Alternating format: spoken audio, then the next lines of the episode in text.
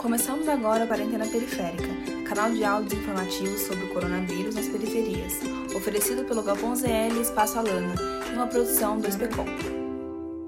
A aposentadoria especial é um direito para as pessoas que trabalham em ambientes prejudiciais à saúde ou à integridade física. Ela reduz o tempo de contribuição por conta do trabalho perigoso por agentes nocivos físicos, químicos ou biológicos. Todos aqueles trabalhadores que ficam expostos a este tipo de risco poderiam ter direito à aposentadoria especial. Alguns dos serviços contemplados são auxiliar de enfermagem, auxiliar de tinturaria, auxiliares ou serviços serviços gerais que trabalham condições insalubres, eletricistas que manuseiam acima de 250 volts, enfermeiro, foguista, químicos industriais, toxicologistas, metalúrgico, motorista de ônibus, motorista de caminhão que transporta acima de 4 mil toneladas, técnico em laboratórios de análise e laboratórios químicos, técnico de radioatividade, tratorista de grande porte, operador de raio-x, operador de câmara frigorífica, perfurador, professor, recepcionista, soldador, supervisores e fiscais de áreas, tintureiro, torneiro mecânico, trabalhador de construção civil de grandes obras, vigia armado, fabricante de tinta, fundidor de chumbo e outros. Para solicitar a aposentadoria especial, é necessário ter atingido a idade mínima e o tempo de serviço, sendo 55 anos para atividades especiais de 15 anos, 58 anos para atividades atividade especial de 20 anos e 60 anos para atividade especial de 25 anos. Ainda precisa comprovar a exposição a agentes prejudiciais à saúde, e o documento que comprova isso é o Perfil Profissiográfico Previdenciário, PPP, fornecido pela empresa. Com a documentação, você pode se cadastrar no site do INSS, solicitar em agendamentos e enviar uma foto do seu documento pessoal com foto, além do PPP. Anote o número de